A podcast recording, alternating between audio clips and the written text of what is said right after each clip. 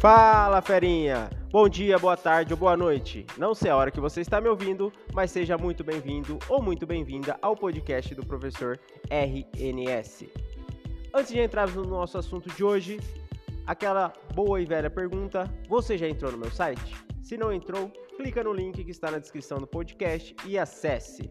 Lá você vai encontrar listas de exercícios para colocar em prática tudo o que falamos aqui. Bom, Hoje é uma data especial, dia 6 de maio, tá? Você que está me ouvindo em outra data, esse episódio está sendo gravado dia 6 de maio para homenagear o Dia Nacional da Matemática. Um dia muito especial para mim, como matemático e educador. E para um dia especial, teremos uma participação especial. Hoje, nosso convidado é o professor Isaac. Professor, seja muito bem-vindo. Queria agradecer a sua participação. Para quem não sabe, eu e o Isaac fizemos o curso de matemática na Unesp. Por mais que somos de turmas diferentes, nós trabalhamos juntos num projeto de extensão chamado PET. Professor, gostaria de lhe passar a palavra para você se apresentar para os nossos ouvintes. Bom dia, pessoal. Bom, como o Rodrigo bem, bem apresentou, é, cursei matemática junto com ele, embora não da mesma turma. Fizemos parte de, do mesmo projeto, onde criamos eventos e projetos, é, trabalhamos, trabalhamos com jogos e histórias sobre matemática. Então, passando essa paixão pela matemática de diversas formas possíveis. E hoje eu sou professor de matemática também numa escola da cidade de Rio Claro. Legal, Isaac. Vamos lá. Então, ó, vamos falar sobre o dia, né? Por que, que o Dia da Matemática, Nacional da Matemática, é comemorado no dia 6 de maio? Porque se trata do nascimento do professor Júlio César de Mello e Souza, mais conhecido pelo seu pseudônimo Malbatarran. Isaac, quando você soube da comemoração desse dia? Olha, eu demorei um pouco para descobrir é, a comemoração do Dia da, da, Matemática, apesar de gostar da matemática desde o ensino básico, mas eu conheci o, o homenageado do dia, o Malbatarran, é, no ensino médio, lendo um livro dele. Eu estava procurando livros é, na, na, biblioteca da escola e eu descobri o livro dele, O Homem que Calculava, e e achei muito interessante, porque tratava matemática de um jeito diferente.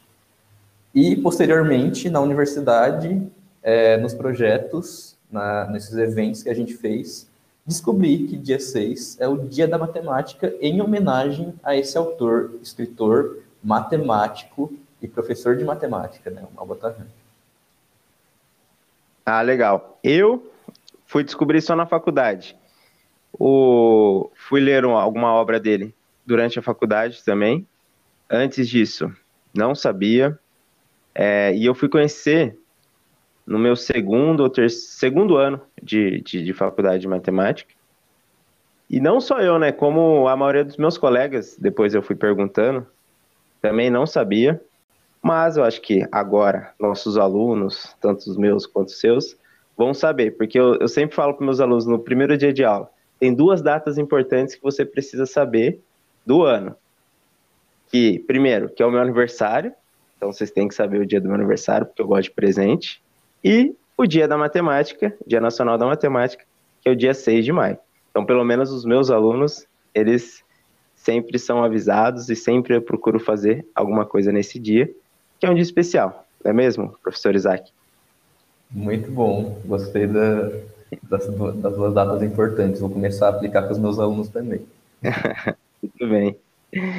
Então tá, vamos lá agora falar um pouco da história né, do, do, do Júlio, que é o Malbatarran, e se mistura. Então a gente vai explicar um pouco é, de como ele virou o Malbatarran. Então, mas antes disso, é, vamos falar um pouco da onde ele nasceu, né? Ele nasceu, professor Júlio César, é, ele nasceu no Rio de Janeiro, no dia 6 de maio de 1895 então mais de 100 anos atrás. Passou sua infância na cidade de Queluz, que é no interior de São Paulo, próximo à fronteira do Rio de Janeiro. é, do estado do Rio de Janeiro. Sua mãe era professora e por um tempo ela lecionava na sua própria casa. O menino Juninho, né, que, é o, que era o professor, menino Julinho, né, que, é, que era o professor Júlio César, e a irmã auxiliavam o trabalho na escola, distribuindo os cadernos, recolhendo lições, apagando a lousa. E, e Júlio César fez o curso primário na própria escolinha da mãe. Aliás, deve-se à mãe e professora Carolina Carlos, que é a mãe dele, o talento dos seus filhos para o magistério.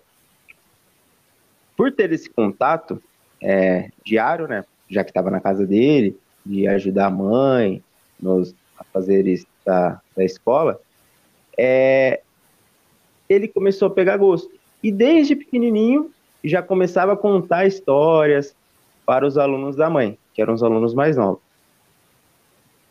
E sempre brincava com, com seus. Ele, ele teve uma, uma coleção de sapos. Curioso, né? Você já teve uma coleção de sapos, professor Isaac? Nunca tive nenhum sapo sequer. teve alguma coleção quando você era pequeno? Olha, com exceção de cartas de Yu-Gi-Oh! e outros jogos, não, nenhuma. Mas ah. bicho, bicho inusitado assim também não. Não, né? Eu também não tive, não. Nem, nem cheguei perto de, de ter uma coleção de sapos. E ele dava nome para os sapos, dava nome. É, então ele dava aula para os sapos. Era bem. usava a imaginação mesmo. Então ele foi uma, uma, uma criança e depois um jovem, um adulto, muito criativo. Tanto que ele era criativo na sua infância que ele criou a sua primeira revista. E ele foi o editor, ele que, que foi o ilustrador, ele foi tudo, né, do, dessa revista, com 12 anos, que é a revista R. Você criou uma revista, professor Isaac, na sua infância? Olha, nunca também. Eu gostava muito de criar histórias também, mas é, falta, faltava a parte do da talento de desenho também. mas eu, eu, eu, gostava de escrever histórias também, mas nunca criei uma revista, nunca formalizei nada. Ele teve esse talento aí. Muito interessante. Ah, legal. Eu, eu desenhava, mas eu desenhava jogador de futebol. Então, o Rogério Senna, principalmente, que eu sou São Paulino. Então, até esses dias eu na minha tia descobri, é, mexendo nas coisas lá, achou um desenho meu de 2004, hein? Olha então, mais ou menos essa idade aí. Então, desenhar eu desenhava. Criar histórias, não. Mas é isso. O, já o nosso professor, o Júlio César, criou sua primeira revista. Então, ali ele já mostrava um certo talento para isso, para criação de história, é, a criatividade e muito mais. Júlio, ele cursou o ensino fundamental e médio no Colégio Militar, no Rio de Janeiro, e formou-se em professor pela Escola Normal e depois engenheiro pela Escola Nacional de Engenharia. Ele lecionou em diversos estabelecimentos de ensino, como Colégio Meli Souza, que é da família dele, é, Colégio Pedro II, a Escola Normal e a Universidade Federal do Rio de Janeiro. Depois de formado, em 1925, que começou o Malbataan, que apareceu o Malbataan. Como que ele, como se deu? Então, em 1925, ele casou-se com a esposa dele, com quem teve três filhos. Aí não sei se foi por causa do casamento, é, é, floresceu o amor dele e junto à criatividade que ele começou uma viagem mágica de romances e maravilhas. E onde ele trouxe, que ele inventou, o Malbatarran. No primeiro livro dele, ele deixou o nome de Júlio César, que são os Contos de Malbatarran. Então ele assinou com o próprio nome. Só que depois, ele, os próximos livros, ele foi assinando como Malbatarran. Bom, é bom lembrar também que ele não teve reconhecimento, além de não ter tanto reconhecimento em vida, apesar dele ter feito muitas palestras, depois de ser reconhecido como um educador matemático muito inovador pelo, por utilizar jogos, contação de histórias, curiosidades, a própria história da matemática. Mas ele também não teve um reconhecimento inicial como escritor, né? Ele tentou é, publicar seus textos em revistas, inicialmente como Júlio César de Mello e Souza, mas ele não foi aceito. E isso fez ele, ele criar um pseudônimo, não foi Malbatarran, primeiramente. Ele criou um pseudônimo de um autor que seria supostamente estrangeiro para conseguir publicar os textos deles e, dele, e assim ele conseguiu adentrar no mundo das revistas, né? Conseguir publicar os seus textos. Aí depois ele conseguiu é, criar uma Botarran e, e fazer um certo sucesso que agora, postumamente, a gente vê como algo é, surpreendente e inovador. Né? Obrigado pela lembrança dessa parte, porque a gente só fala da parte boa, né? Mas antes da, da glória vem muita luta, muita luta mesmo.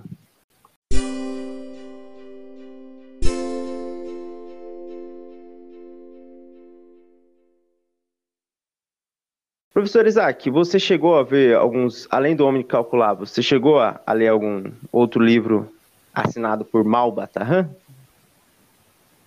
Olha, é... as coisas se misturam muito, os livros que ele assina como Mal, Batarran, os livros que ele assina como Júlio César, é... mas é... alguns, eu, eu, cheguei a ler o livro é, Matemática Divertida e Curiosa, que é um dos primeiros livros dele também, que ele assina os dois nomes, na verdade. Ele assina como professor Júlio e Maotarran, porque já, já conecta com o autor do Homem que Calculava, que é o livro mais conhecido dele, né? Então, Sim. então a, é, é, essa coisa da assinatura acaba ficando ambíguo, mas é, eu li é, livros tanto do Júlio César quanto do Maotarran.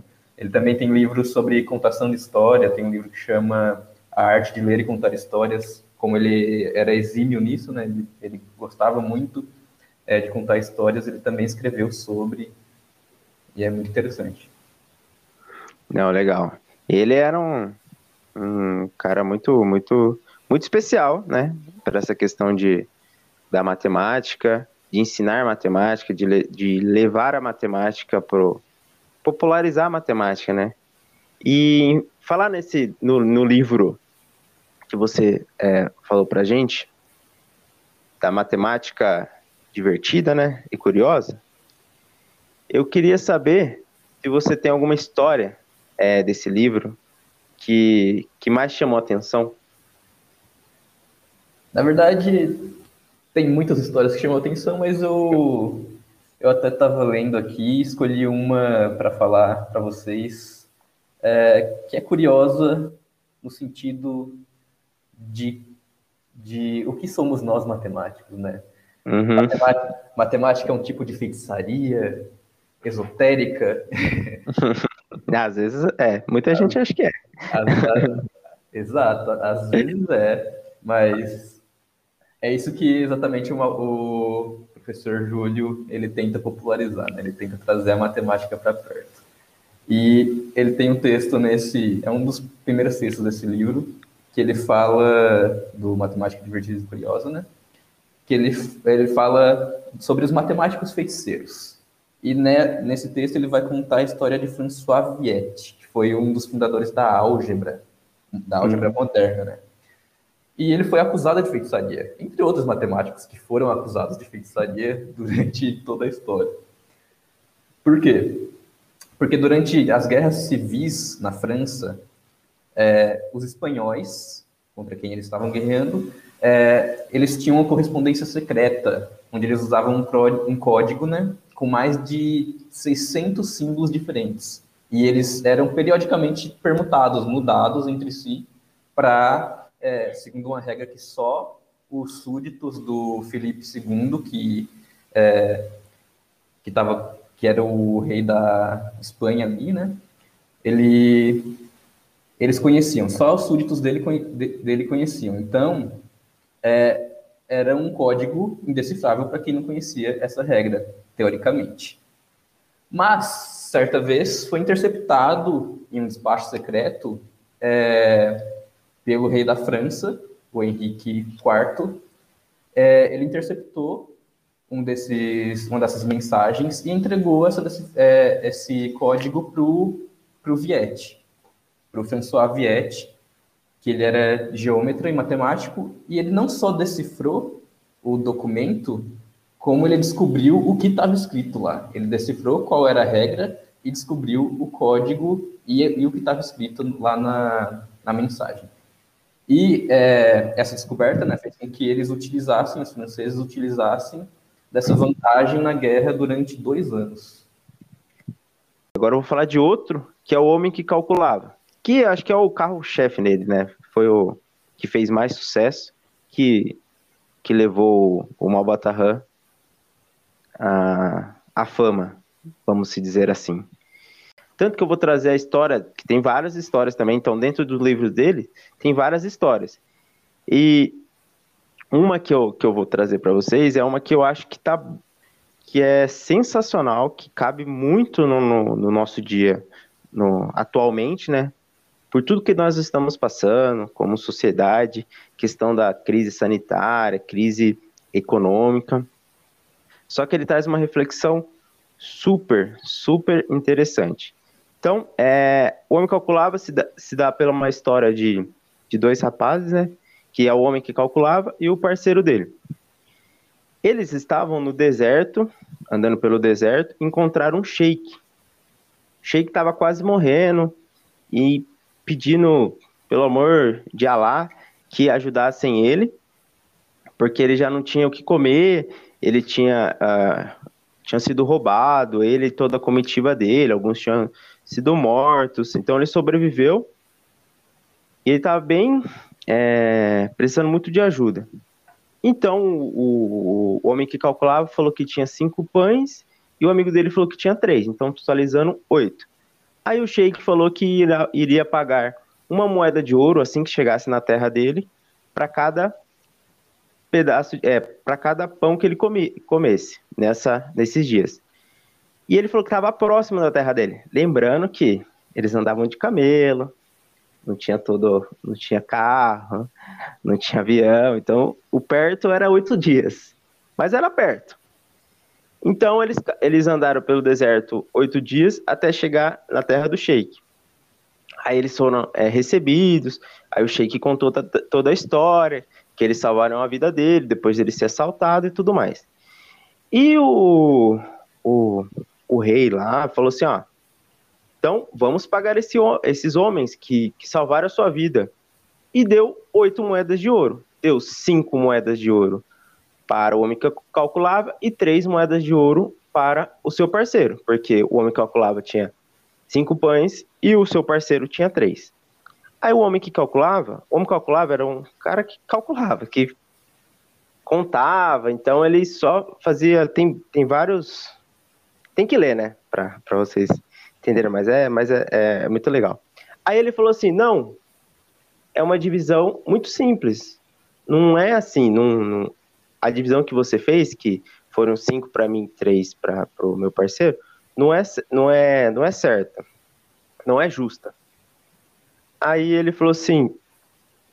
Aí o rei falou assim: não, mas como não é? Daí ele falou: vou explicar. Eu tinha oito pães, eu tinha cinco pães e meu parceiro tinha três. Então, oito pães no total. Só que cada pão a gente dividiu em três partes. Três pedaços, fracionou em três pedaços. Então ficou um pedaço e um pedaço pro shake, um pedaço para mim, um pedaço pro meu parceiro, todo dia. Então, no total, foram 24 pedaços. Aí, oito para o shake, oito para mim, oito para meu parceiro. Se eu pegasse os meus pães, eu tinha cinco, eu dividi em três pedaços cada, então 15 pedaços, e do meu parceiro, nove. Ele tinha três pães. O meu parceiro comeu oito, e sobrou um do dele. Eu comi oito, e sobrou sete do meu. Então, sete dos meus foram para o shake, um dele, apenas um dele foi para o shake. Então, o justo seria eu ganhar sete moedas porque é uma moeda de ouro para cada pedaço de pão que o Sheik comeria. E meu parceiro comer uma. É, e ganhar uma moeda. Aí o rei falou: não, é, pensando por esse lado, você tá certo. E deu sete moedas pro homem calculável e uma moeda pro parceiro dele. Aí você para e pensa, nossa, ele foi um tanto muito amigo, né? Ia ficar cinco para ele e três para o outro. Aí agora tá sete para ele e um para o outro. Aí ele falou assim, mas não tá certo.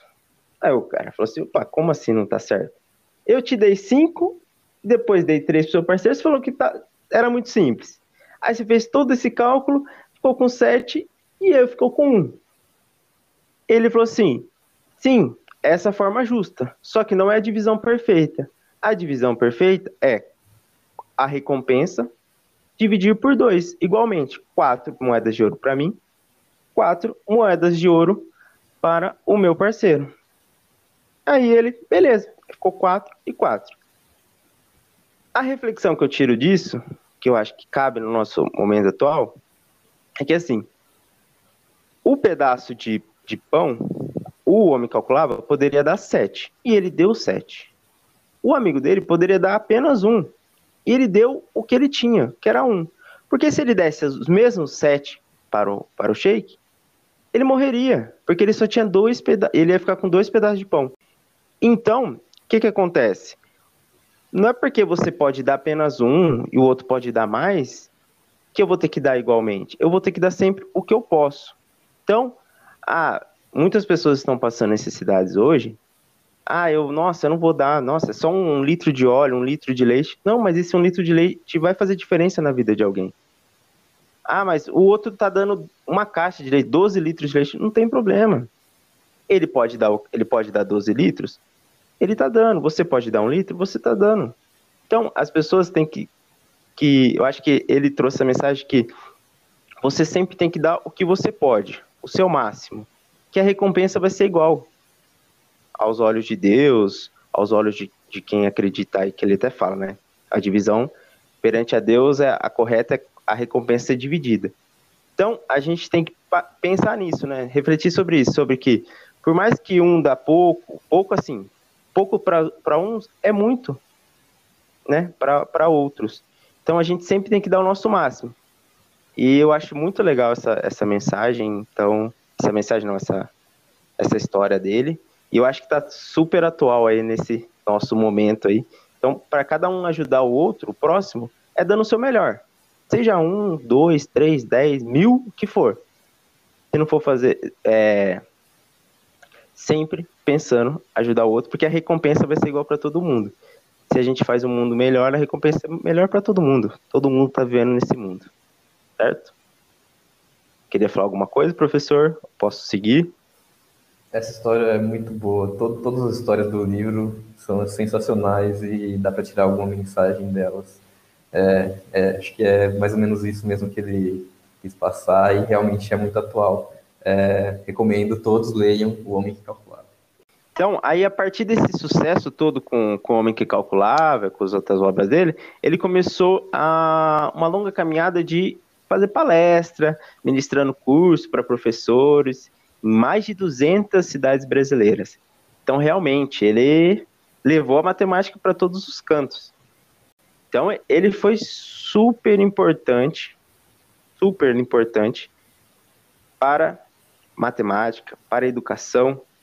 É, então, por isso que ele, o dia do nascimento dele é o dia Nacional da Matemática. Então, em 2000, ele morreu, faleceu em 1974, aos 79 anos. E em 2013, é, o governo do Brasil deu essa homenagem a ele, que é o Dia Nacional da Matemática, relacionado à data de nascimento.